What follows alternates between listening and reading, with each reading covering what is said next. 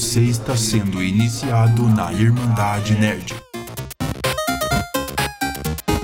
Olá, irmãos e irmãs do Irmandade Nerd, sejam muito bem-vindos a mais um episódio do nosso podcast.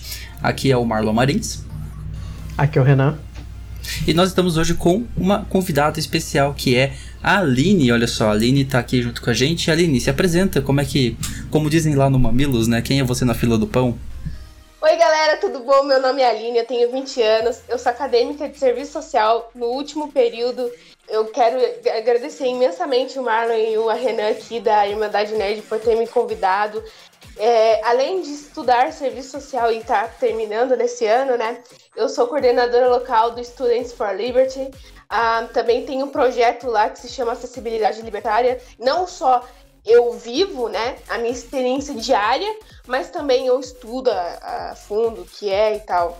Então, Perfeito. eu imensamente agradeço esse espaço. A gente que agradece é. você por estar aqui. Quando a gente teve a ideia de fazer o vídeo sobre acessibilidade, foi a primeira pessoa que eu pensei foi você. Eu virei pro Marlon e falei assim, eu acho que ele não rola da gente fazer esse episódio sem ter alguém que esteja mais por dentro desse assunto do que nós dois, né? Exatamente. Eu acho que pra gente é começar, pra gente começar a falar do assunto, eu acho que a gente podia começar falando sobre o que é acessibilidade, para quem realmente caiu aqui e tá perdido no assunto, né?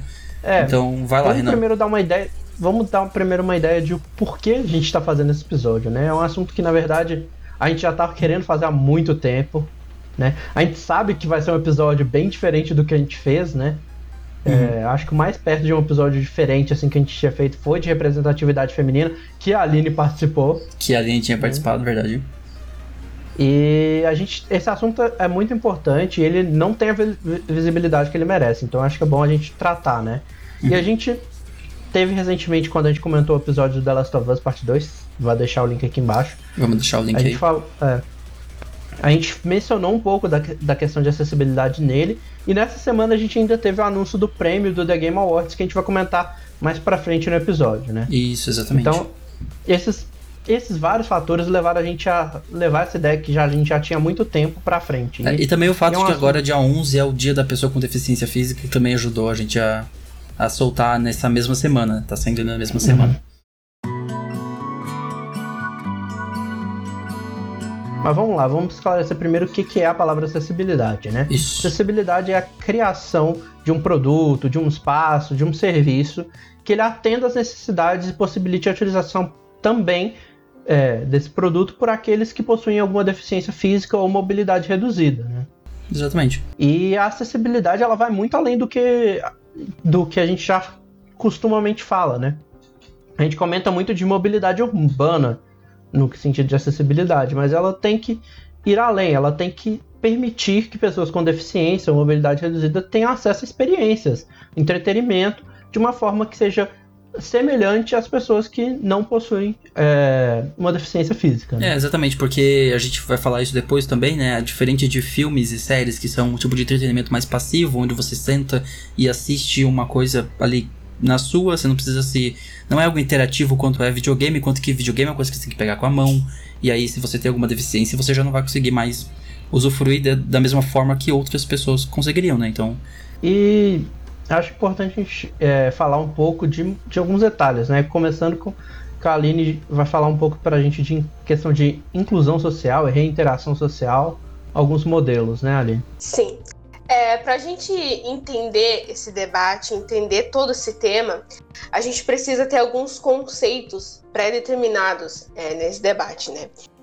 É interessante começar é, falando o que, que é a deficiência, quais é, pontos a deficiência a partir dos anos foi enxergada, né? A gente pode ver que no, desde a da época é, da Bíblia, né? Desde a época bíblica, onde começou tudo e tal, o ser humano é, via a, a, a, essa relação da pessoa com deficiência como algo ruim, é, né, como um, um, erro de Deus, um, algo que é como é, como que eu posso dizer? Naquela época havia relações consanguíneas, então assim haviam pessoas desse, é, que descendiam pessoas com deficiência. E a partir daí haviam crenças de que pessoas com deficiência é, passavam isso hereditariamente. Ou seja, Como se, elas fossem, mentalidade- como se fossem pessoas amaldiçoadas, né? Sim, sim. E na Idade Média era vistas como pecado. Então, é, se você pe- é, o, o padre ou as autoridades da, da época, na, na época da igreja e tal, acreditava que a pessoa com deficiência ou a, a deficiência era resultado de um pecado que a mulher havia cometido. Então, isso era meio que um castigo de Deus é, Uhum. naquela época. E se acreditava, né? Se acreditava. Hoje em dia, nem tanto. Algumas pessoas têm essa mentalidade. É, é, sempre tem alguém que ainda tem esse tipo de mentalidade da era medieval mesmo. Essa mentalidade veio desde aí. Na Idade Média, que era considerado um pecado e tal. Até que veio Francis Galton, e no- desde a época do- antes dos anos 30 e tal, havia essa ideia de que a pessoa com deficiência era uma prole infértil, uma- um- assim, para dar uma continuidade dentro da sociedade, a sociedade teria que ser uma prole fértil e limpa. Então, é, as pessoas com deficiência deveriam ser deixadas de lado, assim como havia nos tempos bíblicos, etc. E tanto que a gente conhece o resto da história. Hitler pegou, gostou da ideia, pegou e colocou isso, generalizou, né? Então a gente A vê... raça superior, né? A raça ariana. Sim, sim. Então a gente vê. Uma coisa que eu não vejo as pessoas falando sobre é que é, no nazismo, na época do nazismo, morreu mais de 400 pessoas, 400 mil pessoas, perdão, que acreditava que, que, é, Hitler acreditava que essas pessoas com deficiência deveriam morrer, certo? Então, é, não só pessoas com deficiência, óbvio. Mas dentro dessas 400 mil, 220 mil eram pessoas com deficiência. E o resto eram pessoas que tinham algum problema, ah, alguma coisa relacionada a transtornos é, psicológicos. Então, o que, que ele fazia? É, o, isso era um trabalho considerado sujo, né, e tal. Inclusive sujo, né, diria. É, feito pelas assistentes sociais da época que iam para as comunidades ver as crianças com deficiência e entregar é, para o exército. Tanto que tem um filme aí que diz que uma assistente social quebrou esse paradigma, salvando uma criança com síndrome de Down. Não sei o nome do filme, quem souber, por favor, comenta nos comentários. que Vai ser uma baita recomendação. Eu esqueci, desculpa. Tudo bem. Então, feito essa, essa trilha histórica pela qual. Ah, e, eu esqueci de, de, mencionar, aqui no Brasil, desde os anos 30 até os anos 80, a gente teve um período chamado Holocausto Brasileiro, onde pessoas consideradas fora do padrão da sociedade eram isoladas e deixadas para é, perecer de fome ou tentar separar, exterminar essas pessoas. Mais 60 mil pessoas morreram, dentro, dentre delas, pessoas com deficiência, uhum. né? Então, ali até, de, até meados de, dos anos 80 haviam isso. A gente entendeu essa trilha histórica, inclusive eu recomendo para todos que estão vendo e, e ouvindo esse podcast que leiam e assistam o documentário Holocausto Brasileiro, que conta mais é, essa história. Eu não gosto de ver nem assistir muito, porque me dá gatilhos de certas situações, né? De pessoas que eu amo, que, né, enfim. É... Dito isso, a gente precisa entender alguns conceitos. O que é modelo médico e modelo social de deficiência? É, eu gosto muito de usar um exemplo uh, da escada, certo? Porque a, a, a, gente pode entender esses dois é, conceitos melhor dentro dessa analogia. É, o, modelo, o modelo médico é tipo uma pessoa que está do lado de uma escada. E a pessoa com deficiência está lá, prestes a subir a escada. O modelo médico de deficiência, ele vai enxergar a pessoa como incapaz, como enfermo. Então ele vai dizer, não, é impossível, olha, ele é doente, ele não consegue. É, não dá, entendeu? Já o modelo social, ele vê esse, esse ser, esse indivíduo, como uma pessoa capaz, que consegue atravessar isso, e que ele não precisa é, se moldar para atingir o que a, a, sua ação ali naquele momento. E sim a sociedade, sim a, a, a, escada, ou seja, então faz uma rampa em vez de uma escada, né? Essas coisas. Uhum. Então, assim, isso só foi uma analogia, tá? Porque vai muito além. É, nesse podcast vocês vão ver que a acessibilidade ela é um resultado é, de uma mentalidade que a gente desconstrói é, conceitos é, pré-determinados sobre a vida da pessoa com deficiência. Então, é, a gente tem entendido, o modelo, modelo médico vê a pessoa com deficiência como enfermo, incapaz, e modelo social como um ser social que é capaz e que não inclusivo à sociedade, né? Então, é, como a gente pode é, ver?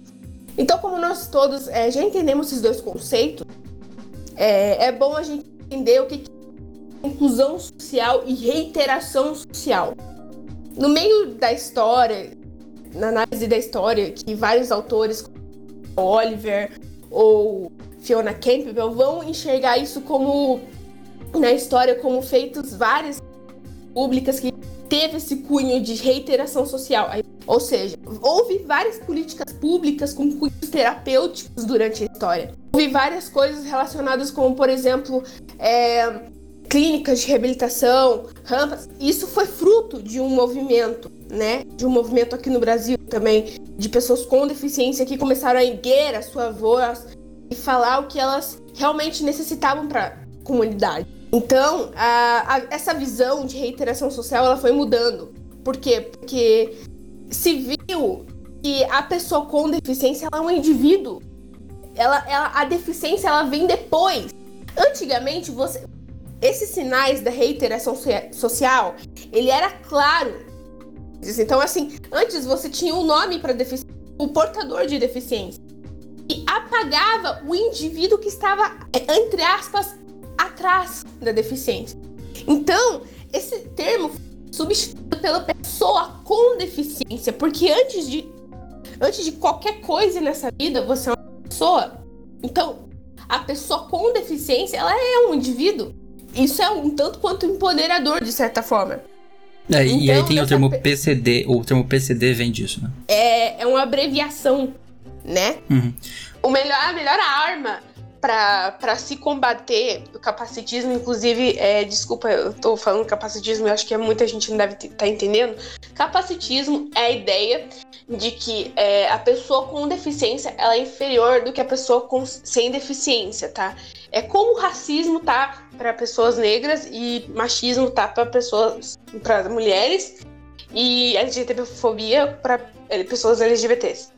Então, Sim. é toda uma, uma, situação, é toda uma estrutura. O capacitismo, ele é uma estrutura social, uma coisa que vem da família e que descende até as relações sociais, ou seja, escola, trabalho e afins. E isso é um fruto de todo um estereótipo que a gente vê na televisão, né? É, que a gente pensa na inclusão social na, nas mídias audiovisuais. Mas a gente nunca parou para pensar, para se questionar acerca do que a gente vê na televisão. A gente nunca parou para pensar sobre as, as, os modos de, no, de, nós enxergarmos as pessoas com deficiência e de onde isso vem, ou seja, fazer uma re, engenharia reversa, né? É, eu sou uma pessoa que critico muito algumas coisas, é, como por exemplo o Teleton. É, a gente eu não sou contra, primeiramente, a filantropia. Eu, go eu gosto, eu, eu, acho legal quando alguém doa para a CDI, para instituições que apoiam é, pessoas com deficiência que fazem todo esse trabalho de reabilitação e tal. Mas a gente precisa pensar como isso é feito. Porque isso tudo, isso tudo que eu tô falando, ele, ele, lá na frente ele, ele muda, tá? Lá na frente ele causa acessibilidade. Porque se a gente não mudar a nossa mente de como nós enxergamos as pessoas com deficiência, isso lá na frente tem um efeito. Então, assim, o Teleton, por exemplo, ele vê a pessoa como miserável, né? Que precisa de ajuda. Pessoa, tipo, que precisa... Ah, coitadinho. Que você tem que entendeu? doar dinheiro para ela, né? Sim, e tem toda uma estrutura ali. Ali, é, a pessoa com deficiência, é, eles alimentam muito o estereótipo de que você, a pessoa com deficiência, faz o mínimo. Então, ali, por exemplo, eh, tem pessoa que vira para mim e fala: é, Nossa, você é muito guerreira, né? Você tá fazendo faculdade. E aí eu fico pensando, gente, se fosse uma pessoa sem deficiência, essa pessoa estaria falando isso pra Será que ela estaria falando? É. A Sim. vida da pessoa com deficiência, de, enraizado nesses programas, por exemplo, quando trabalhava com o público, toda hora eu tinha que parar o meu trabalho para falar, olha, eu tenho isso, isso, aquilo, por quê? Porque a pessoa tinha curiosidade de falar. E uma coisa que não interessa pra vida de ninguém, eu, eu falar o que eu tenho. Mas na vida, a gente não precisa ficar perguntando pra pessoa com deficiência o porquê que ela tem, qual que é a deficiência dela, por duas coisas. Se ela sofrer um acidente, ela vai poder reviver aquilo na memória dela, isso vai traumatizar ela mais ainda. E segundo, se ela nasceu, ela vai ter que explicar o motivo, qual que foi, o que que antecedeu isso, como no meu caso, e vai ser algo muito desnecessário, porque eu não te conheço e você não me conhece pode, e não faz sentido. Pode ser gatilho pra até pra, pra você relembrar de alguma coisa, é, sim. Aí alguém pode estar se perguntando, mas cotas, Aline? Não gosto de cotas. Beleza? Qual é a sua opinião sobre cotas, Aline? Cotas, as pessoas acham que são coisas para dar privilégios. Isso eu vejo muito. Nossa, nossa, nossa, mãe como eu vejo as pessoas falando que cotas são para privilegiar as pessoas. Ah, Eline, você acabou de dizer que as pessoas com deficiência têm a mesma capacidade de aprender igual as outras pessoas de sem deficiência, porque ela não é, é entra na faculdade sem cotas. Duas coisas, duas coisas. Uma é a opção da pessoa com deficiência. Você não é obrigado a utilizar cotas, tá? Primeira. Não, minha mãe tem uma pessoa que tá mandando notificação no Instagram toda hora pra mim. Puta que. Ok, tá. Como eu tava explicando duas coisas. A cota é, é opcional. E segundo, a cota com pessoa com deficiência, ela é diferente da pessoa negra, indígena, etc. Por quê? Segundo, uma coisa. Como a gente estava falando sobre inclusão social e acessibilidade, isso, isso reflete neste ponto. Por quê? Porque é todo um atendimento especial. A pessoa tem sim a, a capacidade de aprender como, como as outras pessoas sem deficiência. Sério, eu vou bloquear a pessoa depois que eu terminar essa. Sério, não tá... Tem uma o pior é que não pode ligar o modo avião, né? Aham. Uhum. É. Tem. Tá, como eu tava dizendo. É todo um atendimento especial. Então a pessoa surda, ela vai ter um atendimento especial. A pessoa com deficiência é, visual, ela vai ter uma, uma, um atendimento especial. E tem pessoas como eu que tem um atendimento especial que é aumentar as horas da prova, etc. Hum. Então, assim, é importante sim, tá? E ainda que nós estamos num Brasil que tenha é, estatuto da pessoa com deficiência, tenha envolvido políticas públicas que atendem às necessidades é, com fins de equidade para a pessoa com deficiência, existe sim uma toda uma questão estrutural no Brasil que vê as pessoas com, defici com deficiência como inferior, tá? A sociedade que a gente vive. Vou contar uma breve história que eu tava falando com um amigo meu ontem de noite, quando a gente tava comentando sobre educação inclusiva e que eles querem derrubar isso. É uma história. Eu tava palestrando no simpósio de direitos humanos no ano passado, e uma senhora com a mão esquerda amputada por uma questão de nascença é, que ela teve que amputar, etc. Ela passou no curso da Secretaria de Saúde e nisso, os validadores, as pessoas que estavam é, cuidando da questão de documentação, é, falaram com ela, é, assim, ah, que ela fez enferme enfermagem, né? E aí eles falam, ah, você fez nas coxas, né? É, trataram ela assim, mais Nossa. ou menos isso, sabe? É como fez a faculdade nas coxas, porque não é possível que uma pessoa como você tem ah, sem a mão, é, passou e fez e se graduou, certo? Nisso, é, a pessoa ela teve que entrar com um processo dentro do estado para poder exercer pasme. Ela passou no concurso, ela teve que entrar um processo para poder exercer a profissão dela, tá? Isso é recorrente no Brasil. As pessoas veem as pessoas com deficiência como incapazes de exercer suas é, capacidades, suas faculdades mentais no exercício profissional que ela está agindo. Hum. Outra coisa, comigo, as pessoas já teve uma psicóloga aí que eu tava num processo de estágio aí. E aí essa psicóloga, ao ouvir da minha parte que eu sofria preconceito todos os dias em atendimento ao público, ela falou: "Interessante ouvir isso para amenizar essas questões de preconceito e discriminação contra você, por que, que você não esconde a sua, a sua deficiência para que as pessoas possam te respeitar como futuro assistente social? Você ouviu isso de uma psicóloga? De uma Sim. psicóloga. Na época eu tive medo de processar ela ou de tomar alguma atitude. Eu fiz uma reclamação no Vindoria, mas até hoje não resolveram. É, porque basicamente é absurdo, porque eu não preciso esconder minha deficiência pra eu ser respeitada. A pessoa negra Claro não, não. tem que esconder a cor dela pra hum, não sofrer racismo ou é pra ela viver a, pessoa- a vida dela normal, tá? A minha vida é a- tem que ser o mesmo, entendeu? Então, assim, a pessoa que tem que aprender a me respeitar.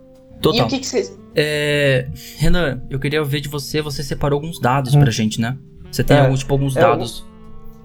algumas informações que são importantes a gente falar sobre, né? Que dá a entender o porquê essa questão da acessibilidade é um ponto muito importante. Acho que é importante a gente pode passar rapidamente nos tipos de deficiência que existem, né? Sim. Certo. Então, o primeiro que a gente pode falar é a deficiência visual, em que ele vai consistir tanto na perda parcial ou na total da visão. Você vai ver muitos casos também inclusão da, de daltonismo como deficiência visual. Uhum.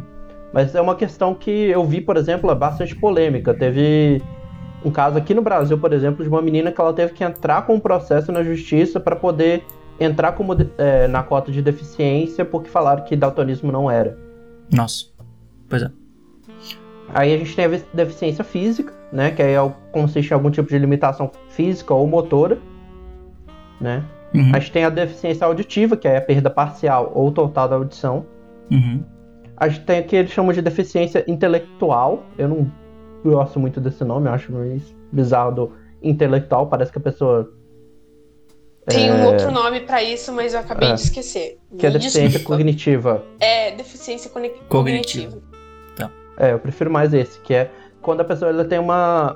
A, cap- que eles falam que a capacidade intelectual é abaixo do normal, do considerado normal, né? Uhum.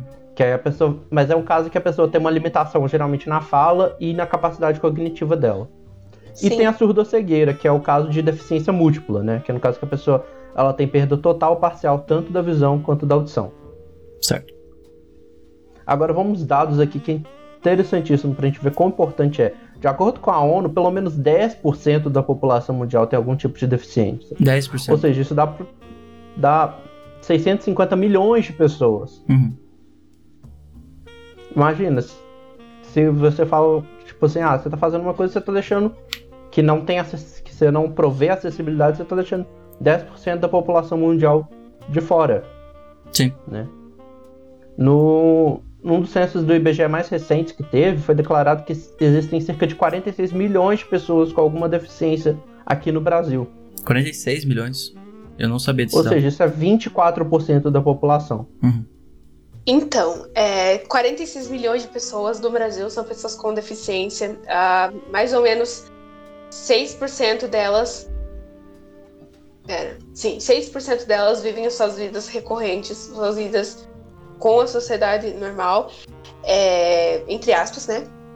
E Uhum. dentro disso a gente pode ver os dados no IBGE, censo de 2010, se não me engano, é, cerca de, de 3% dessas pessoas conseguem entrar na escola. E mais ou menos 0,6% conseguem entrar no ensino superior e se formar. 0,6? 6. Ah, 0,6. É, ainda é Sim. Pouco. E, então, assim, é, toda essa, essa questão da educação, como a gente havia é, falado anteriormente, ela envolve é, na perspectiva de demanda, por quê? Porque as escolas, muitas das vezes, elas não têm preparo real, né? Porque você vai para uma escola particular, por exemplo. É, não entendo muito, mas na escola é, que eu fui graduada, etc., não tinha pessoa. Cara, eu consigo contar nos dedos das mãos e ainda sobra pessoas com deficiência que eu via na minha escola. Eu consigo Ah. contar nos meus dedos das mãos as pessoas que eu via na universidade é, que tinham algum tipo de deficiência. Isso tudo por questão de cota. É, a, a- a questão da, da demanda é o seguinte: desde o princípio a gente tinha que ter pessoas que conseguem é, se comunicar, ou seja, Libras, é, cadernos e afins que sejam é, adaptados para as pessoas que têm algum tipo de deficiência visual. E como você disse, daltonismo, etc. A gente não tem ainda é, toda uma estrutura para receber as pessoas com deficiência por conta disso. Porque tudo começa lá na, no começo, como havia dito anteriormente. Quando a gente acha que o bullying e toda essa discriminação do dia a dia pode afetar na vida dos nossos filhos, pode afetar na vida dessa, dessas pessoas.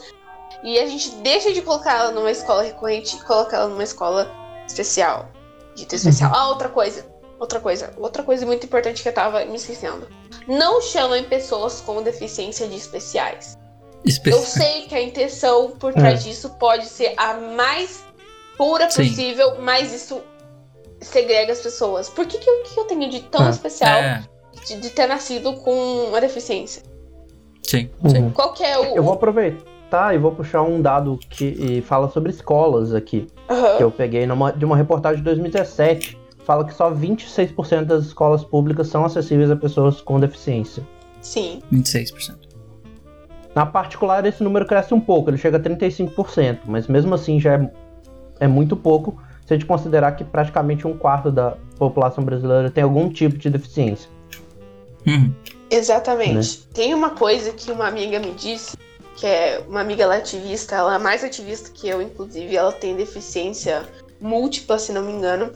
A Ana Clara, não sei se vocês conhecem, ela é bem famosinha no Twitter, ela vira e mexe, ela irrita as coisas delas e ela faz vídeo e aquilo viraliza na internet. Ela falou uma coisa no início dessa pandemia que eu achei algo incrível, que não condiz comigo, tá? Não condiz comigo, porque novamente a minha deficiência não é severa, então eu consigo ter a minha vida recorrente, normal, como outras pessoas. Mas essa menina, ela disse o seguinte: as pessoas com deficiência, a vida inteira delas, elas ficaram em casa de quarentena.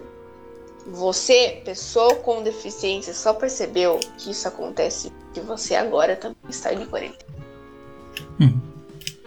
Então, assim, é toda uma estrutura por volta disso. A pessoa com deficiência, ela não vai nos lugares, ela não tem a liberdade que ela quer ter. Por quê? Porque ela vai nos lugares e às vezes a cadeira de rodas dela impede que isso aconteça. A pessoa com deficiência, por exemplo, a pessoa autista, é impedida às vezes de ir no cinema por conta das questões que envolvem a vida dela, né? A questão do som, etc. E às vezes essas pessoas têm a, a, a opção de, de ir com um cachorrinho, né? Um cachorrinho especializado, né? Uhum. É, uhum. O shopping de Curitiba, tem um shopping aqui em Curitiba que tem essa, esse tipo de acessibilidade. Eu acho incrível. O começo de uma grande história para as pessoas que precisam dessa adaptação. E tudo é uma questão de, de como nós enxergamos as pessoas com deficiência. Por que, que a gente vê que falta muita acessibilidade em vários aspectos? Porque a gente enxerga a pessoa com deficiência como uma pessoa incapaz. É, e às vezes a gente a gente fala, né? A gente pensa, putz, como é que eu posso acabar com o capacitismo? Por que, que como que eu posso é, expandir a acessibilidade? fazendo as pessoas uhum. é, com deficiência se empoderarem, né? Como é que eu posso fazer com que aquela pessoa que manda capacitismo para mim se tornar uma pessoa inferior a mim? Porque é esse o ponto. É, sendo melhor que ela. Eu tenho várias pessoas com deficiência que a deficiência é deixado de último plano, tá? Que são pessoas assim de alto nível, que estão na Universidade Federal, que já estão se formando, que são professores, que são pessoas palestrantes incríveis. Por que, que quando a gente vê palestras do Nick Vujicic, se não me engano, é esse nome dele, esqueci, é um australiano que faz palestras de motivação acerca da pessoa com deficiência, mas ele usa a deficiência dele para motivar as outras pessoas. E o incrível que pareça, isso alimenta uma coisa do tipo assim: ah, eu vi uma pessoa com deficiência, a vida dela tem que se inspirar por conta de, de, de, da deficiência dela. Eu fico.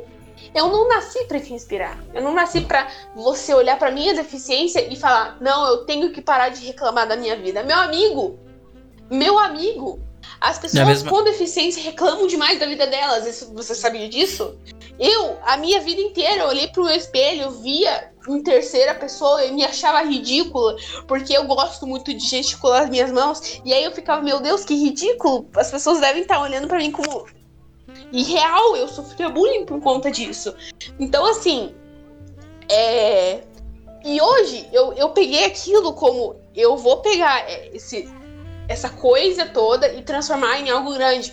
Em ser uma pessoa high level e ser uma pessoa grande. E é isso, porque quando a pessoa com sem deficiência mandar capacitismo para mim, ela vai ser tratada com inveja, porque aí ela não vai ter o mesmo conhecimento do que eu e logo ela ao ver que eu não sou só uma pessoa com deficiência, eu sou mais do que isso, ela vai calar a boca dela.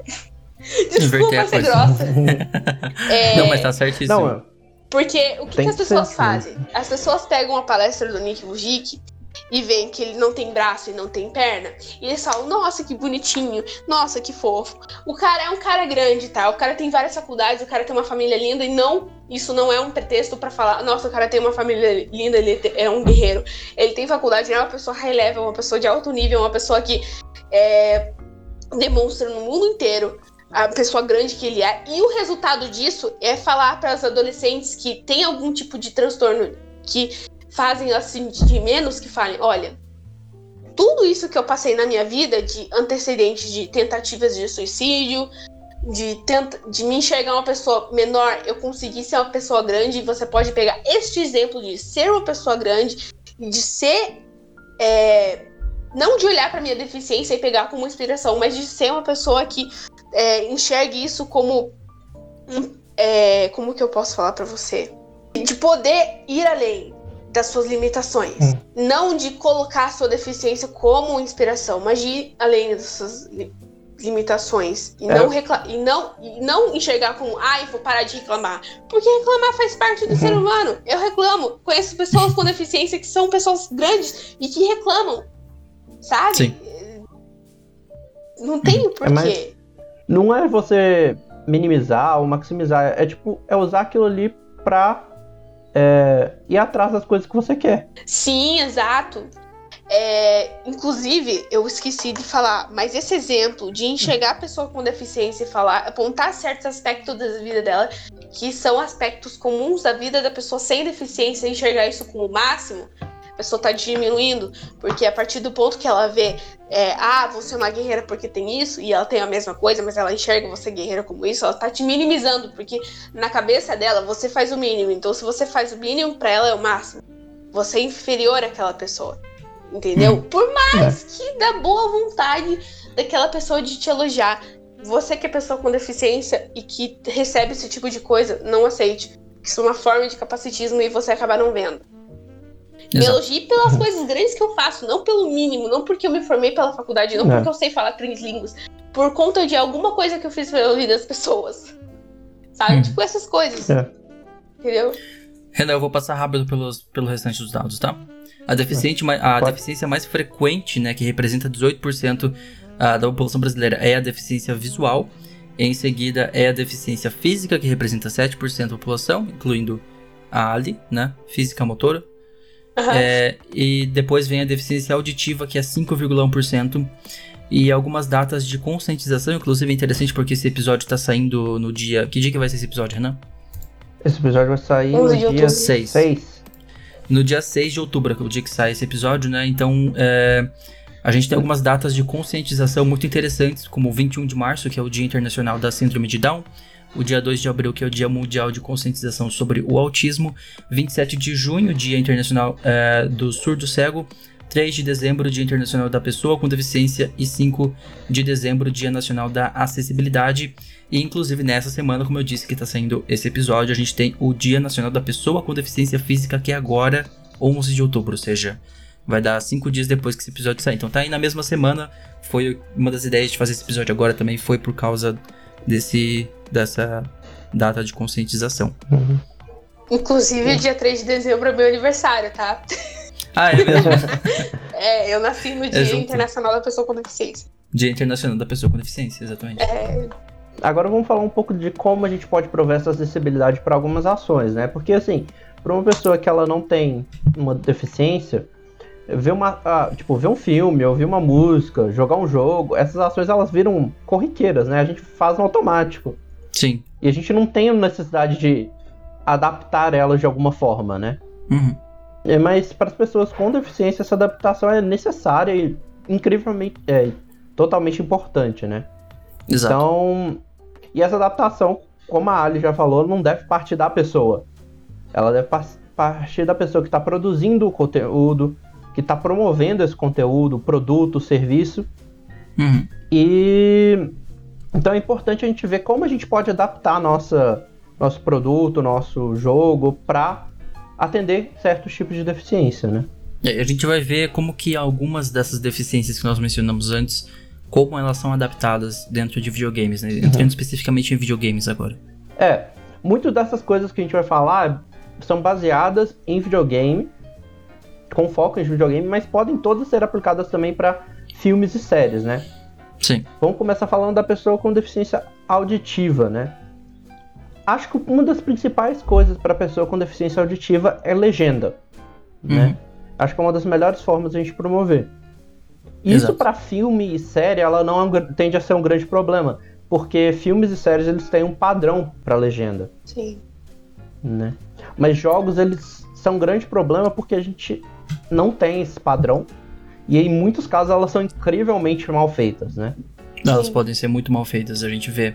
Inclusive vai atender um pouco das pessoas com deficiência visual. Eu vou falar mais pra frente também. Mas boas legendas são aquelas que são grandes o suficiente para facilitar a leitura. Uhum. Ou então, pelo menos, no caso de um jogo, você pelo menos dá a opção da pessoa aumentar a legenda Sim. pra ela ver. Sim. É, pô, ela Netflix tem, que essa um con- opção. É. Ela tem que ter um contraste com a imagem de fundo, né? Não adianta você botar a legenda branca e o fundo da pessoa ser um branco. É. Imagina uma legenda, por exemplo, aqui, É, tem sem ser um, contraste nenhum. Geralmente tem a opção de contraste amarelo, né? Que funciona bem com É. uma- um fundo sombreado junto assim para destacar bem da imagem do fundo. Sim, sim. Pra também apresentar poucas palavras dispostas em duas linhas até. Uhum. Sério. Que tem, tem programa. Isso é, na, na, pra série e filme é padrão.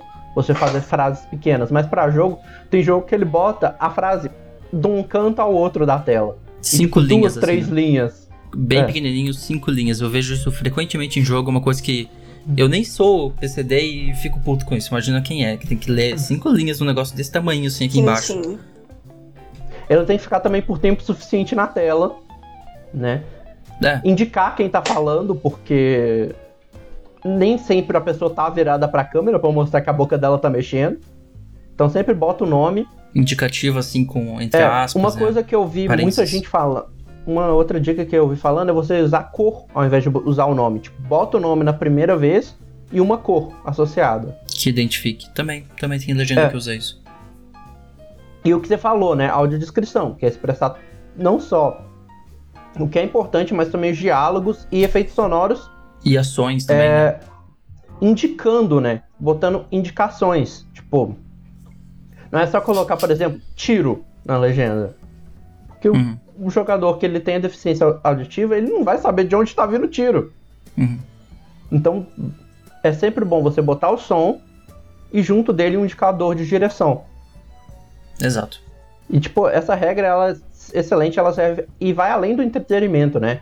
Então, tipo, textos também, se você tiver, se- segue essas lógicas. Evita usar fonte é, própria, que deixa o texto meio ilegível. Uhum. Ou então, se você quiser usar a fonte própria, usa, deixa uma opção, por exemplo, para a pessoa usar uma que não use a fonte, né? Certo. É, também temos É, a deficiência visual e daltonismo, né? Você mencionou antes que daltonismo Uhum. também entra nessa parte. É, É. Nessa questão, a gente tem nos videogames para pessoas que possuem alguma forma de daltonismo, é, seja a protanopia, que é quem não enxerga o vermelho, né? Tem a É, tem deuteranopia, que é verde. Tem a tritnantopia, que é azul. E a visão acromática, que só vê branco e preto.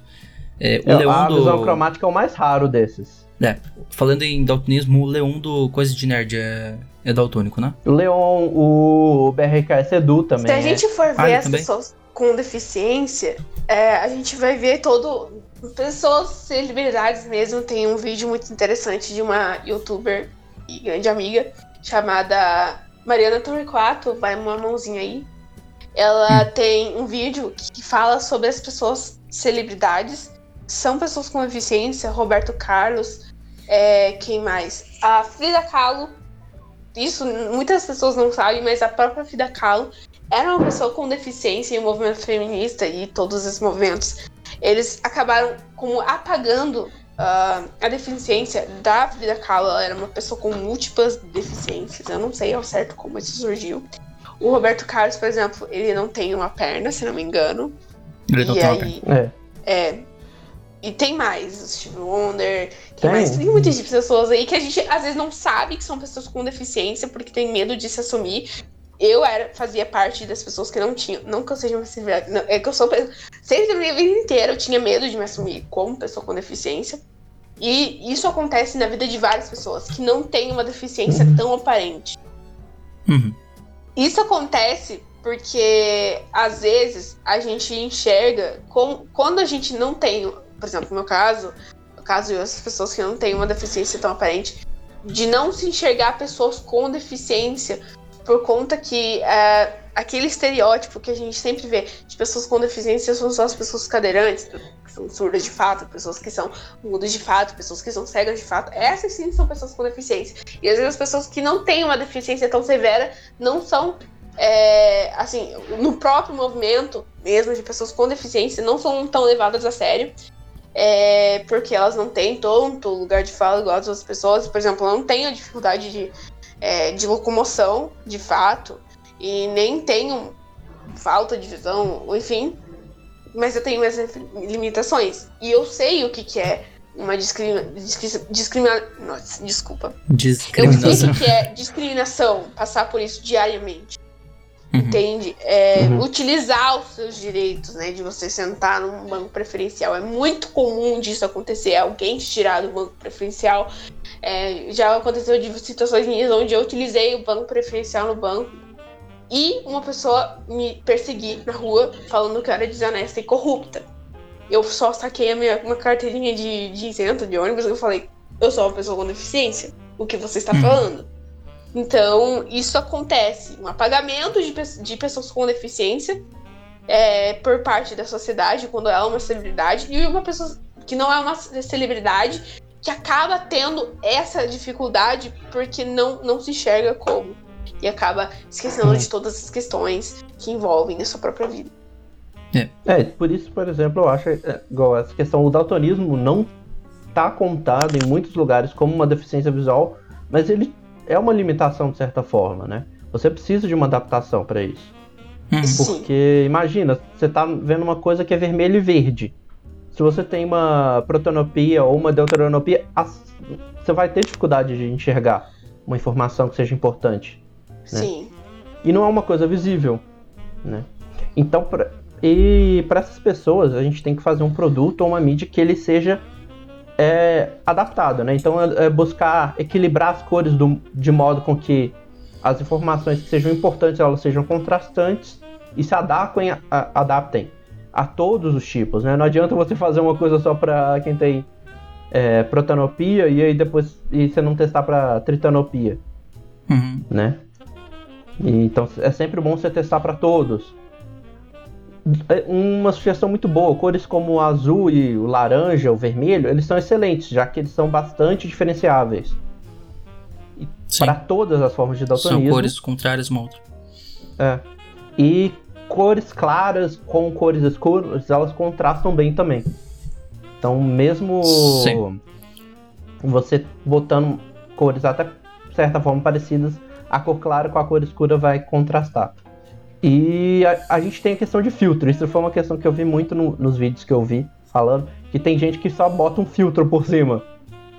O que o Uhum. filtro faz, tipo assim, ele tenta ajudar, só que ele só piora o jogo. Né? Tipo, ou filme, ou coisa. Inclusive, eu vi no, no- nos vídeos, um que eu me inspirei bastante nessas dicas, é, ele fala, por exemplo, que o Doom, é, ele ao invés de fazer um, um filtro que ajude, ele fez um filtro que simula a deficiência. Ah, é. Ao E eles fizeram isso consertar, sem eles- querer, não, não foi proposital. É, foi sem querer. Foi. Fizeram errado, é isso. Uhum. E para as pessoas com deficiência visual parcial, é bom a gente ter diferentes ângulos de visão e, que, que é diferente. deixa eu explicar melhor. As pessoas com deficiência visual parcial elas podem ter diferentes ângulos de visão, então elas podem enxergar pouco ou muito, e níveis de acuidade, né? Então é importante que você aplique aquelas ideias de texto que a gente mencionou para as pessoas com deficiência auditiva, também para as pessoas com é, deficiência visual parcial. Né? Uhum. E especialmente você botar um tamanho bom, um contraste bom e uma fonte que seja clara de ler. E para pessoa com deficiência visual total, acho que é aquela que todo mundo fala, ué, não tem como uma pessoa com deficiência total ver um filme ou jogar um jogo. É... Mas existem formas que você pode fazer para facilitar o acesso a esses conteúdos, né? Para um filme ou para um até para o jogo mesmo, uma audiodescrição é excelente. Uhum. Tipo, já no filme, por exemplo, você vai, ele vai conseguir pegar praticamente tudo que está acontecendo. Claro que ele não vai pegar assim os detalhes de expressão facial, mas você descrever, olha, ele falou o com personagem, um sorriso sarcástico. O personagem pegou um copo na mesa, uma coisa assim que não é. que não está sendo demonstrado de forma visual, né? É, ou então detalhes, tipo assim, ele faz um sorriso sarcástico que é bem específico, mas aí ele vai falar, ó, o personagem falou com um sorriso sarcástico. É legal quando fazem esse tipo de audiodescrição junto com o diretor, com a pessoa que queria. que tem ideia do que aquela cena deveria representar uhum. também. E outra coisa boa também para essas pessoas é você sempre apresentar tudo na forma visual e auditiva, então não fazer só um ou outro. Serve tanto para pessoa com deficiência é, visual quanto com a pessoa com deficiência auditiva, então sempre faz tudo que tiver no áudio representado visualmente, tudo que tiver visualmente tem uma forma repre é, representável, representável no áudio também, né? Hum. Permite texto, que é, programa que fazem leitura de texto, também é excelente. É o text to speak, né? É. E para produtos no de, e serviços do mundo real, sempre também usar áudio, por exemplo, botão do aplicativo, botar coisas que rea realcem, representar relevo, textura diferentes para facilitar o que, que é cada parte. Agora vamos falar de pessoas com deficiência física ou motora, né? Que a Ali vai poder falar também melhor sobre. É. Foi o que eu falei, né? As pessoas com deficiência física e motora, elas têm uma, uma maior facilidade com essas ações que precisam de, de uma participação mais passiva, tipo ver um filme ou ouvir uma música. É. É mais tranquilo. Mas as que exigem uma participação ativa, tipo apertar botão, jogar algum jogo, essas são que segurar, elas podem ter mais dificuldade, né? É, segurar é. o controle na mão aí já se torna uma mídia que parece que tenta, ela se distancia um pouco mais da pessoa por esse motivo, por ser uma coisa mais uh, interativa. Você tá, tem, tem, que segurar um controle na mão para jogar, não tem como Sim. fazer de outra forma. Ou então bota um botãozinho minúsculo que a pessoa tem que apertar, tipo, muito precisamente. É. Por exemplo, uh, consoles, né? Eu conheço pessoas com deficiência e eu estou inclusa nisso que é, tem dificuldade de jogar jogos, por exemplo. Eu não consigo pegar aqueles jogos controles e ter uma mobilidade, né? Tipo, não tem, é impossível para mim. Claro que eu tento, às vezes não consigo, né? Pra mim é, é uhum. muito mais fácil o computador. Então, às vezes, coisas de computador. Na verdade, jogos eu não jogo, tá, gente? Só pra deixar bem claro. As pessoas vivem. Você não é falando... gamer. Não, as pessoas vivem falando de Among Us, sei o quê, eu não entendo nada. O último jogo que eu joguei na minha vida eu tinha 11 anos, junto com a minha irmã, era aquele tal de God of War, não sei. God of War. É, isso. E FIFA, tipo, com meu primo quando era criança. Mas tudo quando era criança. Hoje em dia eu não jogo mais nada. Eu tentei jogar hum. Fortnite, essas coisas aí da moda mas enjoei. não, não é mas comigo, Fortnite, Fortnite nem é também o Renan, ele não joga coisa da moda também, então. Among Us, tipo assim, nunca entrei, já baixei no meu telefone essas coisas, mas eu não consigo. Tipo assim, não é que eu não consigo, é que eu não. Entendeu? Não tem, tem... Pra ser gamer, é, tem que ter essa. Mas quando a gente fala de acessibilidade, de fato, tem alguns consoles que atrapalham essa mobilidade, essa, essa coisa de poder estar tá acessando igual as outras pessoas e tal.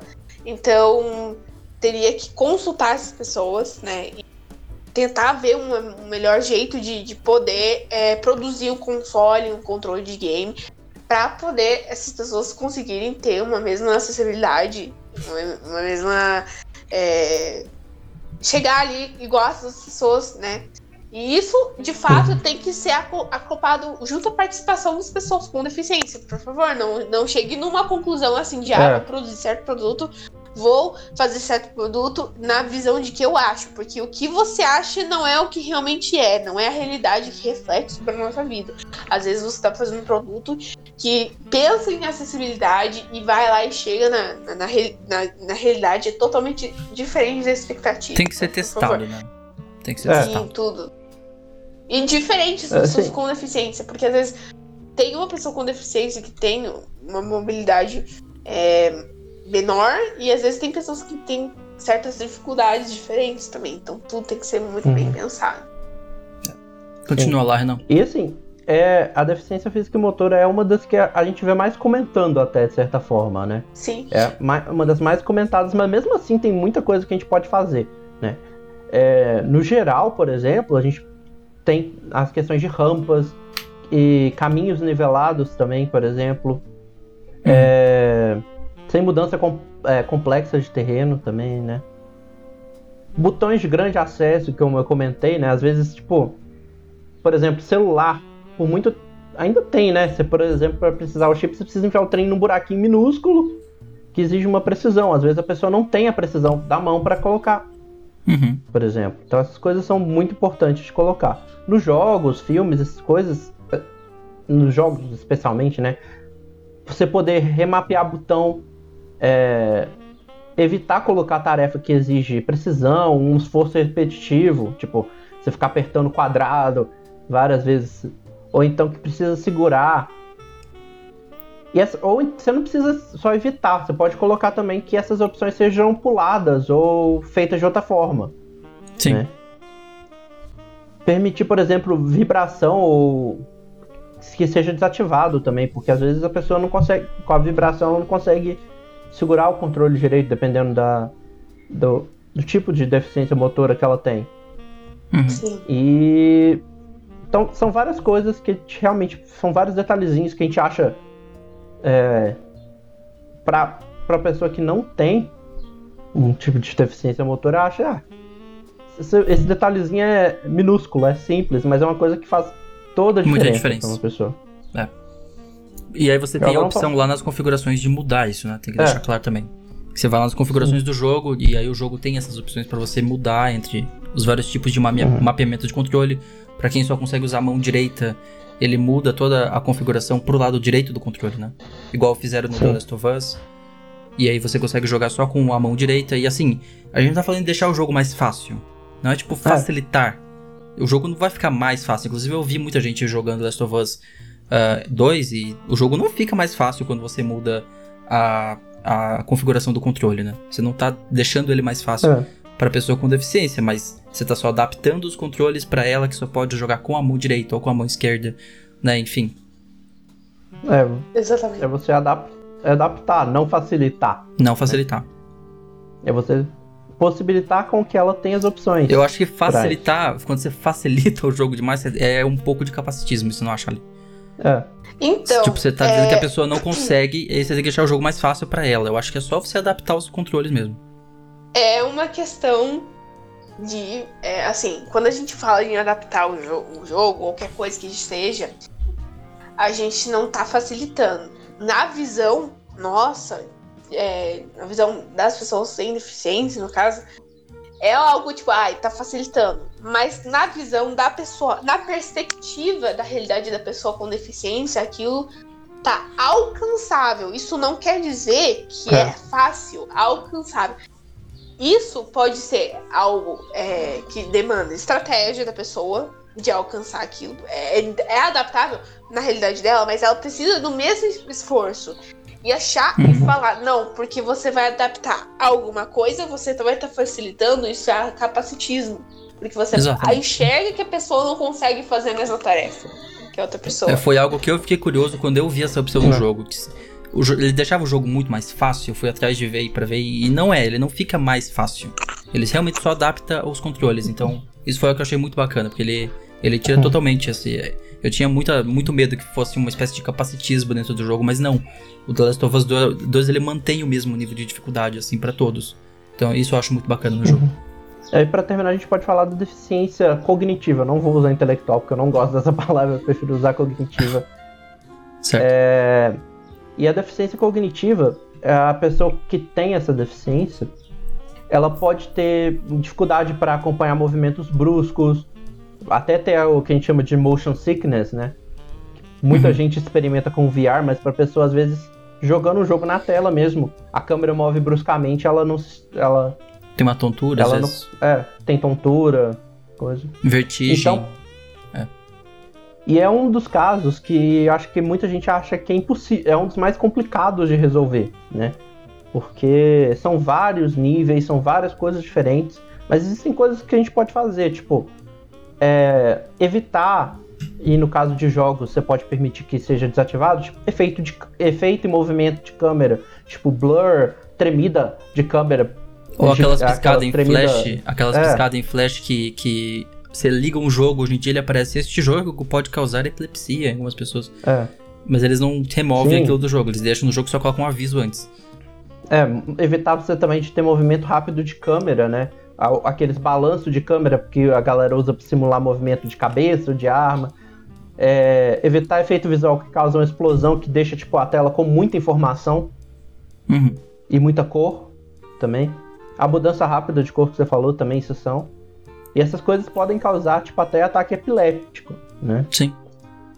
Então, tipo, inclusive rolou isso. Tem uma, as- uma das histórias mais famosas disso foi Pokémon. Não o jogo, o, O a- anime. o anime mesmo. É, todo mundo conhece a história do anime. É. Que ti- eles fizeram. Inclusive, muitos desses avisos de epilepsia que a gente tem hoje em dia são por causa desse caso que aconteceu com Pokémon. É um episódio de Pokémon que tinha uma luz azul, vermelha e branca piscando uma frequência muito É. precisa, né? Que causou epilepsia em um monte de 800 crianças no Japão. crianças. 800 crianças no Japão. Então, outra coisa também é passar informações claramente e um ritmo mais. é, não quer dizer lento, mas um ritmo que seja mais tranquilo. Né? Compreensível. Num- é, dar opção e, e informações claras de navegação também. Permitir que a pessoa pause para descansar também. E para processar a informação, por exemplo, ah, pausar aqui e vou ver o que eu vou fazer. São Uhum. outras coisas que pode fazer para ajudar pessoas com deficiência cognitiva. Né? Exato. A gente falou muita dica aqui, tá? Tem muita dica. E mesmo com elas, elas não substituem a recomendação que a Aline mencionou. Pede a ajuda de uma pessoa que entenda do assunto, e mais especificadamente uma pessoa que, que tem essa defi- é, deficiência para ela avaliar o produto, a mídia e te dar dicas, né? Uhum. Inclusive, várias dessas dicas, do o vídeo que eu usei como base para dar várias dessas dicas, o cara sempre teve alguém consultando e dando, explicando para ele, dando as ideias. É, Eu não diria nem que são dicas, porque parece que. Enfim. Eu diria que são. Eu acho que essas dicas são mais pra quem desenvolve jogos, né? Você que, que desenvolve jogos, dá um jeito de, né, de se atualizar aí nesses quesitos. E você que consome, que tem deficiência, sempre se informar antes de se tal jogo tem, porque nem todo jogo tem, né? É uma coisa assim também. É, E sempre dá um jogo tem. feedback, né? A pessoa com deficiência que faz a utilização desses serviços, ela é da parte dela também, não é só deixar para que o produtor de jogos, o produtor de serviços, essa mensagem, porque às vezes o produtor de serviços formula é, coisas e produtos que às vezes não é, tipo, não tá explícito para ele. Então, Às vezes faz utiliza por obrigação, né? é, na verdade, às vezes eu quando- enxergo que é uma falta de. Toda essa, essa questão que a gente falou até agora, ela tem um problema muito visível que é a falta de informação. Então a gente pode. Uhum. Tanto a pessoa com deficiência e o prestador de serviços, eles têm que se comunicar com com o outro. Por que que gente- o que, que a gente está fazendo aqui? Vocês, né, é, me chamaram para participar. Mas todo esse stuff, toda essa, essa informação, toda essa coisa, ela, ela é, infelizmente, isso é uma coisa que uma professora minha falou. Aline, infelizmente, essa, todo esse papo de capacitismo da, da vida da pessoa com deficiência de acessibilidade, é, ela precisa é, ser compartilhada com as pessoas sem deficiência, porque essa essa essa essa coisa só fica na academia. Então, esses assuntos de acessibilidade, ela fica só na academia, na parte teórica. E para o resto da sociedade que precisa saber, às vezes não consegue. Então, as pessoas com deficiência ficam comunicando entre si. Então, a gente precisa quebrar isso É. e falar Uhum. o que nós precisamos, né, dizer. Dar o feedback. Exatamente. Uhum. Sim. Eu acho que também é importante a gente dar alguns exemplos bons de acessibilidade, né? É Sim. bom a gente falar quando a gente vê um exemplo bom e realçar para as pessoas entenderem que is- isso merece ser. é, não- a gente não precisaria estar aqui dando exemplos, né? De casos bons. Gente- isso de- deveria ser padrão. Deve- a gente não precisaria estar aqui dando esses exemplos, mas vamos realçar, É. já que, né, pra. Vamos dar destaque para esses que estão fazendo um bom trabalho. Que deveria É. ser obrigação de todos. Sim. É, começando É. pela Microsoft, né? né? Eu até tô com a camisa do Xbox justamente por causa desse ponto, né? A Microsoft em 2018, ela lançou o Xbox Adaptative Controller, né? Que ele é um di- controle diferente, e ele é programável que busca ajudar pessoas com alguma deficiência física ou motora a poderem experimentar jogos de forma mais fácil. É, então você pode Né? mudar as configurações do controle, tipo, remapear É. ele de novo, remapear do jeito que você quiser, né?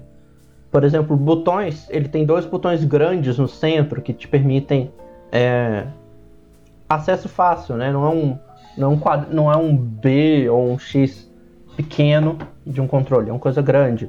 Né? Uhum. Eles inclusive pegaram o comercial do Super Bowl de 2019 e dedicaram é, o comercial inteiramente para falar sobre o controle e sobre a inclusão de pessoas com deficiência. One of the biggest fears early on is how will Owen be viewed by the other kids? He's not different when he plays. E e é louvável essa ação, porque se você pensar o seguinte, é, o comercial do Super Bowl é um dos coisas mais assistidos dos, dos Estados Unidos. É o comercial Trinta- mais caro, né? É, 30 segundos de um comercial aí são 5 milhões de 5 dólares. milhões de dólares, sim. Então, ver uma empresa grande, de renome, é, promover esse, esse controle, promover essa inclusão, é uma Sim. ação que a gente tem que louvar. A Inclusive, Aline, a Aline falou algo muito interessante no podcast anterior que ela participou. Inclusive, se você não ouviu o episódio anterior que ela participou, foi sobre representatividade em videogames, né, Aline? Você participou, mas você participou pouquinho, foi um trecho só de áudio. E você tinha dito exatamente sobre isso. Se a empresa ela tá realmente promovendo a diferença, Sim. se ela tá contratando pessoas lá dentro da empresa dela pra, né, ou se ela tá só fazendo um controle pra lucrar. Por que que é que acontece? Nossa, desculpa te interromper. Desculpa. Não, pode falar. Não, é. É exatamente isso. Porque o que, que a gente faz? A gente vê por aí as empresas muitas das vezes tocando trombone em cima da causa da pessoa com deficiência para falar: ó, nós estamos contratando pessoas com deficiência. Ó, nó- veja aqui uma imagem de uma pessoa com deficiência. Só que você tem que se perguntar se essa pessoa ela realmente apoia, né? Ou seja, ela coloca a pessoa com deficiência nos cargos que ela diz que de destaque ou ela tá só trocando uma trombeta ali pra falar que ela está é, fazendo uma filantropia, etc. Ou Exatamente. então só utilizando uma imagem de para achar que estar colaborando fazer- com alguma coisa. A gente Eu vou fazer um contraponto aqui junto, já que eu sou na. Já que nós somos da comunidade LGBTQ, né, Aline? É, a Sim. gente podia falar sobre também como a gente tem um termo chamado pink money, né? Que é quando uma empresa ela, ela, ela tá interessada só em receber o dinheiro da comunidade LGBT, que é uma comunidade que gasta muito dinheiro. Mas se ela tá mesmo interessada, ela tá contratando lá dentro da, da unidade Uhum. dela, tá contratando pessoas LGBT, ou ela só tá interessada em lançar esses produtos com um cara de LGBTQ pra lucrar em cima, sabe? Então, a gente tem Por até um termo pra exemplo, isso. a gente tá falando de LGBT. Também tem um exemplo recente da Magazine Luiza, que a gente pode encaixar nisso. Que tava contratando trans, né? É, Sim, sim, um programa de trainee de pessoas é, para pessoas negras. E todo mundo achou legal, todo mundo achou ótimo. Mas a gente tem que re- é, é, refletir acerca dessas questões. Porque o que, que acontece? Essas empresas, elas estão de fato concedendo uma inclusão, uma imagem de equidade de fato. Ah, tal empresa tá falando que tá concedendo imagem, olha, oportunidades iguais. Será mesmo? Uhum. Porque se a gente for pensar na Magazine Luiza, se a gente for passar na, na, em outras empresas que fazem também a mesma coisa, será que você também está adquirindo essa, essa, essa mentalidade? Ah, destaque, oportunidade. Então coloque uma pessoa com deficiência na diretoria da sua empresa, coloque uma pessoa com negra na, na, na, no destaque da sua empresa. Não faça igual um exemplo que eu vou citar, me desculpa, vai delongar demais esse podcast, mas é preciso a gente falar sobre isso. É, tem um artigo muito bom da Adriana Dias, que ela é uma ativista é, também com deficiência, e ela fala sobre isso que no, no artigo dela sobre eugenia estatal e pessoa com deficiência, ela cita um exemplo de uma empresa, de uma, de uma multinacional, que também tinha essa, esse papel. Ah, tá, pessoa com deficiência e tal. E aí ela foi nessa empresa, nessa multinacional, e entrevistou a pessoa importante, né? A pessoa, é, sei lá, que cuida dessa parte, né? E aí é, ela falou ah, legal que a sua empresa tem funcionários aqui, mas eu vi que tem uma vaga de pessoa com deficiência. Uh, onde que essa pessoa com deficiência se encontra? Aí a pessoa que da multinacional falou bem assim: ah, então, essa pessoa com deficiência anda lá no escritório, anda lá nos fundos e tal. E a Adriana Dias fez a seguinte pergunta: tá, mas por que a pessoa tá lá no fundo, tá lá no escritório, tá lá escondida? Aí a pessoa responsável falou bem assim: ah, então é porque eu achava que vaga de pessoa com deficiência e conceder essa vaga era dava um direito à isenção fiscal. Muitas das empresas hoje em dia acham que incluir pessoas com deficiências em vagas de emprego, etc., vai garantir isenção fiscal e elas fazem justamente pensando nisso. Pensando na isenção não fiscal, não na inclusão. É. Exatamente. Sim. Não porque as pessoas merecem oportunidades iguais. Sim, porque, ai, vou ficar isento de imposto. Não. É, esse, esse assunto todo com empresas é muito, muito complicado, porque você tem que realmente Sim. ver se cada uma, cada caso, se ela tá realmente só colocando uma.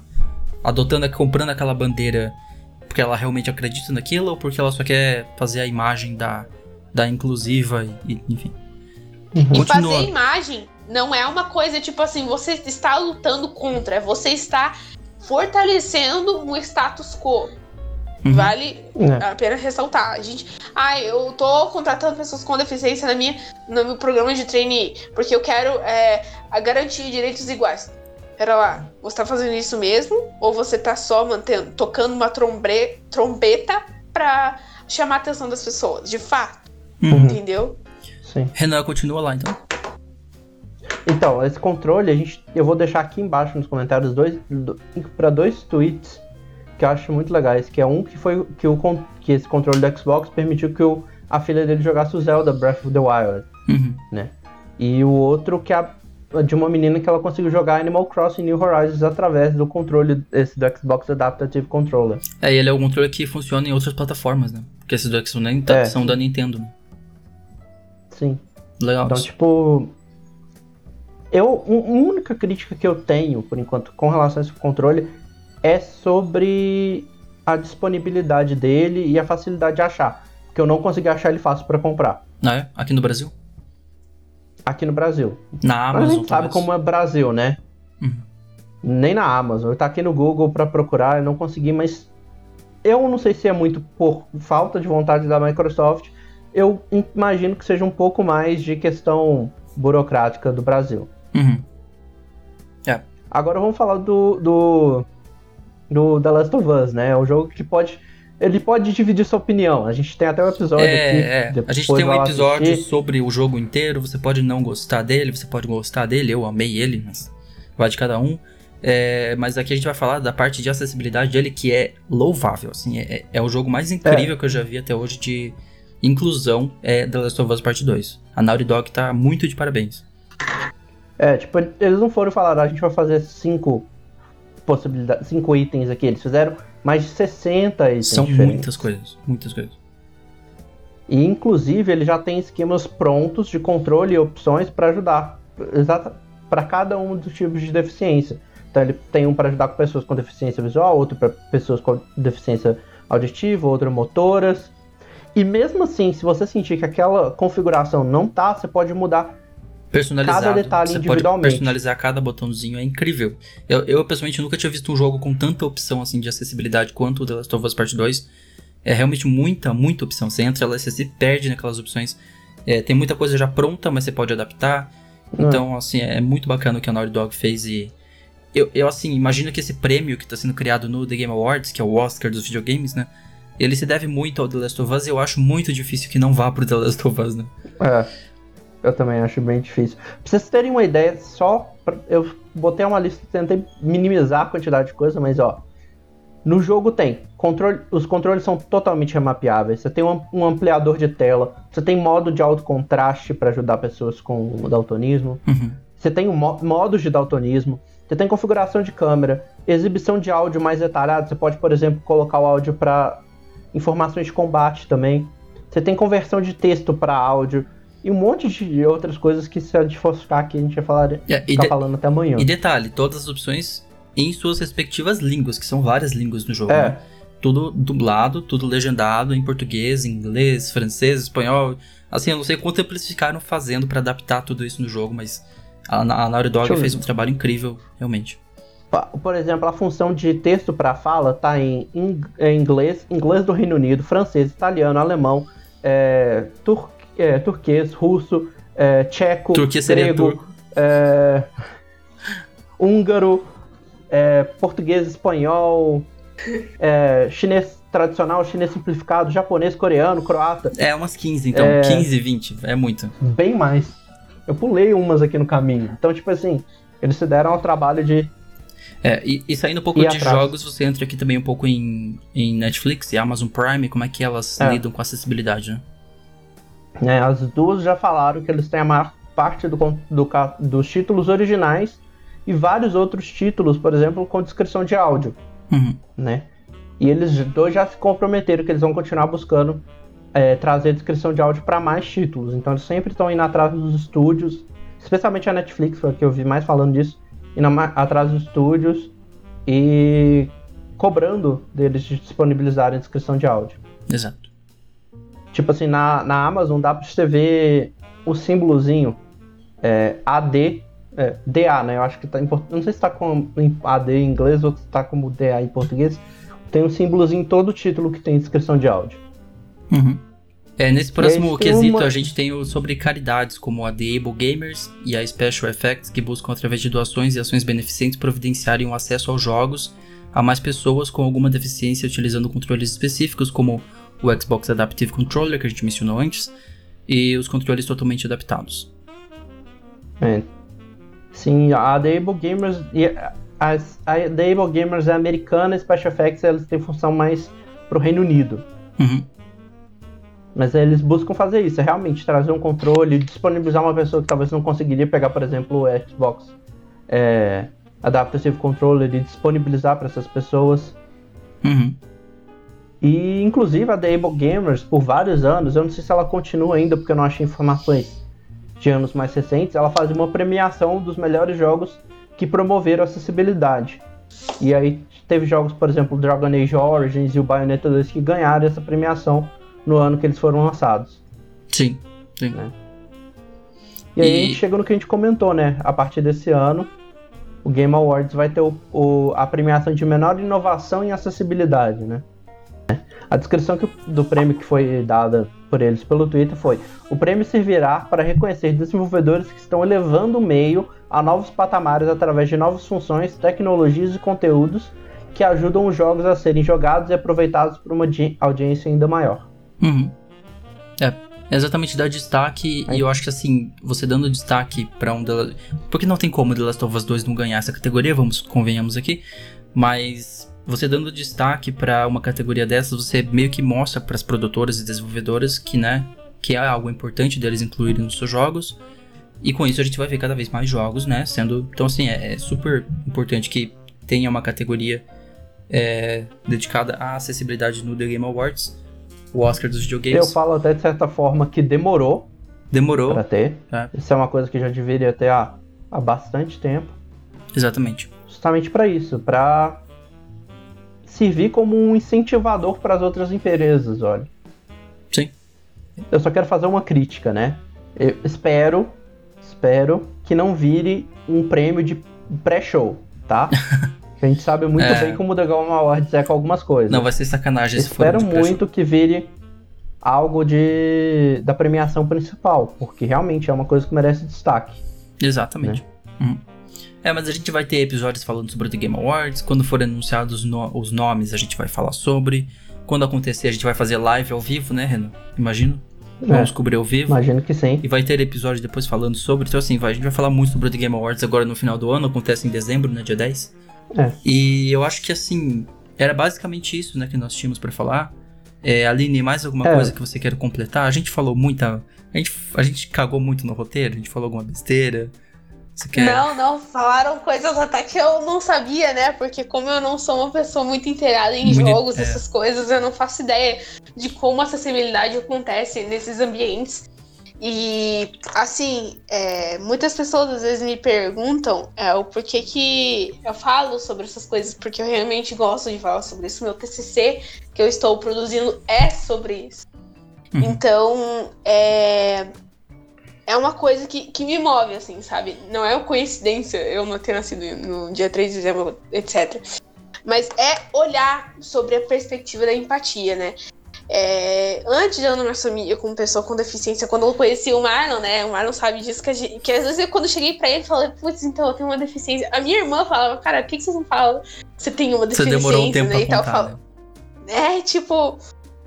É, me, me diz uma. Isso me diz que, por mais que eu tenha uma deficiência leve, uma deficiência que não é, tipo, que não me impede de fazer muitas coisas, eu enxergo nos ambientes onde eu me encontro a quantidade de pessoas com deficiência, quem que acessa lá.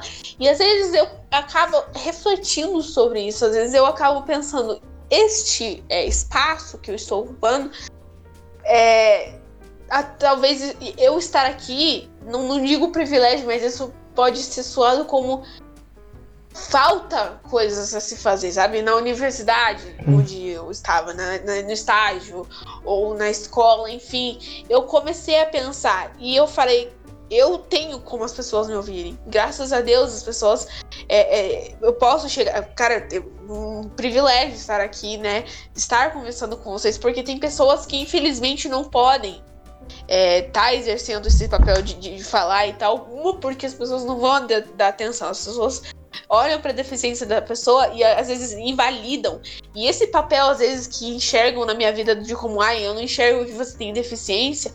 Às vezes eu posso falar uma coisa que agrega valor àquela pessoa e a pessoa muda a mentalidade dela. Porque a maior a- arma de se combater um preconceito e de garantir acessibilidade é a informação, é a educação de fato, é você empoderando pessoas com deficiência para chegar ali e através disso ela conseguir é, mudar a vida, transformar a vida das pessoas, né? De conseguir mudar esse pensamento de inferioridade em relação da vida da pessoa com deficiência. E isso é muito bom, porque a gente está vendo empresas, a gente está vendo companhias, a gente está vendo toda uma estrutura se mudando, vendo de fato de como a gente surge na, na sociedade, a gente não tá escondido, a gente tá aqui, a gente vai ocupar os espaços, a gente vai Hum. ir trilhando nossos caminhos, que não é necessariamente em casa. O lugar da, da, da pessoa com deficiência é onde ela bem entender, onde ela quiser, de fato. E a sociedade vai ter que é, se projetar ao redor disso, não nossas vidas que temos que mudar alguma coisa para se mudar a sociedade. Exatamente. Sim. Mas é, Sim, eu acho, acho que é isso, Renan. eu acho que assim, de certa forma também é, é, a gente um dos motivos que a gente faz isso e a gente até eu, eu falei tem que chamar alguém para falar sobre é porque a gente tem uma responsabilidade, a gente tem um espaço e é tipo uma responsabilidade nossa abrir essa, esse espaço para esse tipo de assunto, sabe? Uhum. E eu realmente eu, eu espero que quem tá ouvindo, quem tá assistindo, quem seja em que plataforma você esteja vendo isso, é, que tenha sido um, um papo bom para você, que você tenha entendido, aprendido um pouco mais. Sim. E se você tá desenvolvendo um filme, tá desenvolvendo um jogo, pega essas dicas e, Usa e elas. aplica. Vamos tornar o mundo mais inclusivo. É isso. A mensagem final. Muito obrigada por é, me chamarem. Eu acho que é, foi um momento bastante incrível, um momento que a gente compartilhou informações. Eu falo novamente, eu não, não estou aqui colocando, jogando informações, eu também aprendi muita coisa. Hum. E eu espero que vocês tenham aproveitado também. E tem também quem está assis- assistindo, né? Então, muito obrigada. Estamos uma vez. compartilhando informações Uhum. aqui. Muito obrigado você, É. Aline, por ter topado participar. É, foi- Muito obrigado, Foi, realmente. foi muito bacana a conversa. É, a gente. Tipo, esse episódio não seria a mesma coisa se a gente não tivesse alguém que sabe. É. Tá. E que convive. Porque. Sim. É. Porque a, a gente. O que a gente. Muito disso que a gente montou, a gente pegou com base em estudos, com base em textos. É. Mas você tá envolvida nisso, você tá na área, você tá mexendo, você tá envolvida com a causa. Então é, é sempre importante ter alguém. Isso trouxe um olhar muito importante para o nosso episódio. Então, muito obrigado, Aline, por ter participado. Como a gente disse no início, vai estar os links aqui na descrição, tá? Sugestões, seu guia nerd da semana. E a gente tem um quadro aqui no final do programa, Aline, onde a gente recomenda coisas e eu não tenho o que recomendar essa semana. Eu acho que vai ter só a recomendação do Renan. Você vai recomendar alguma E a coisa? minha recomendação Então, A minha, a minha recomendação é muito, tem tudo a ver com o episódio, porque é justamente a série que me ajudou com base em várias coisas nesse roteiro, que chama Designing for Disability, Uhum. de um canal que eu já recomendei aqui, né, que é o Game, é, Game Maker's Toolkit. Ele fez essa série em 2018, mas se lançou os episódios em 2019, ele tratou de cada uma dessas é, tipos de deficiência. E, inclusive, no finalzinho de 2019, ele lançou um vídeo analisando os jogos de 2019. Então, mesmo tendo falado várias dicas aqui, vai lá, assiste essa série, é muito interessante. Ele usa exemplos em jogos, tipo, jogos que fizeram coisas certas, jogos que fizeram coisas erradas. Então é bastante interessante assistir, o link vai estar aqui embaixo, vai lá. Eu, essa é a minha sugestão. eu conheço essa série, eu faço da recomendação do Renan, minha também. É, e eu queria ver se a Aline tem alguém, você mencionou alguns nomes aqui, você quer mencionar alguém que você acha interessante as pessoas pra complementar ainda mais? Então, eu tenho algumas referências, é, tá? Algumas referências do meu TCC são em inglês, mas eu vou citar mesmo assim. Uhum, É, toda a minha base teórica, que eu acredito que eu começo a refletir sobre esse assunto, vem da Fiona Campbell. É, Fiona Kumari, eu acho que é assim, Fiona Kumari, Campbell Kumari com K, então escreve assim no Google, Fiona K. Campbell, Uhum. Campbell, que se escreve, que se escreve. E também é, tem outro autor. É, qualquer livro da, da Fiona é, é um, incrível, é o máximo. Você vai gostar, porque ela explica capacitismo de uma forma muito completa. Ela é professora é, da Austra australiana de trabalho social, é, se não me engano, na Escócia. Então ela deleita sobre esse tema muito melhor, assim, incrível, gênia. E também aqui no Brasil a gente tem a Adriana Dias, que é uma ativista. Ela tem alguns artigos dela que eu também leio e recomendo muito. Um dos artigos que eu li e que eu recomendo todo mundo ler também se chama Eugenia Estatal. É, e acho que é isso, Eugenia Estatal, pessoas com deficiência, alguma coisa assim. Pesquisa do Google, Adriana Dias, Adriana Dias e Se eu achar, eu já deixo aqui na descrição.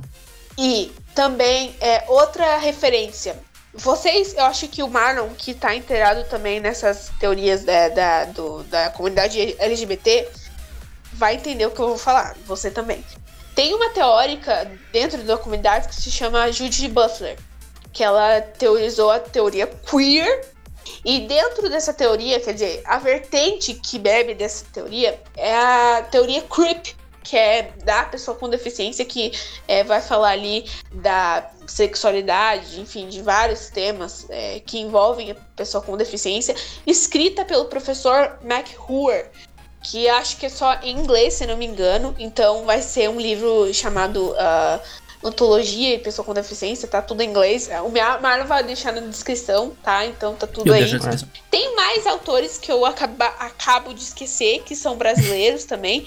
É, e que eu também tô desenvolvendo no meu TCC. Então, assim, vai tudo deixar aqui embaixo, assim, o documentário Holocausto Brasileiro, então super recomendo pra quem não tem gatilho, tá? Então, se você tem gatilho com coisas relacionadas a, psico, a coisas psicológicas, essas coisas não assista, mas se você não tem, então É, Tá e, tudo quando, e quando tá o TCC bom? da Aline sair, a gente vai colocar ali na descrição inteira também vocês.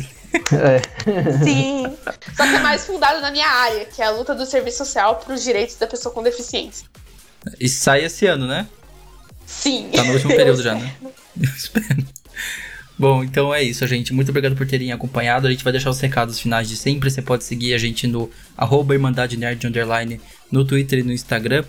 Ah, o meu Twitter e Instagram também é Marlon Maris Underline, no Twitch também. Renan, quais que é os seus? O meu na Twitch no tu, na Twitch no Instagram é Renan P2 e lá no, no Twitter é Renan Chronicles. Isso. Aline, quais são os E- seus? Só pra é, reforçar. o meu é arroba blog Aline underline. Eu também tenho um projeto dentro do SFL que se chama Acessibilidade Libertária. Então você procura lá no Instagram, arroba acessibilidade tudo junto, é, acessibilidade libertária. Que ainda não postei muito lá por conta das minhas prioridades pessoais. Mas logo eu vou estar postando também. E É, junto a SFL outras pessoas com deficiência. SFL é o Students for Liberty, né? Aham, Você faz parte- É um movimento. Sim, sim. É, eu faço é um movimento estudantil é, a nível internacional que prega a liberdade, enfim, fundamentos desse tipo. E dentro disso eu fundei o meu próprio projeto. Então, Exato. se você quiser acompanhar lá, tá. Isso, a gente vai deixar tudo aqui embaixo. É, e de novo, Aline, muito obrigado por ter participado, por ter abrilhantado esse episódio, porque você trouxe muita informação bacana É. que a gente não conseguiria passar aqui. Então, muito obrigado por ter participado. Obrigada, eu. E a gente volta na terça-feira que vem com mais um episódio do Irmandade Nerd às 18 horas. Falou, pessoal. Até lá. Abraço. Este podcast foi apresentado e roteirizado por Renan Peneda e apresentado e editado por Marlon Marins. Convidada especial e consultoria, Aline Oliveira.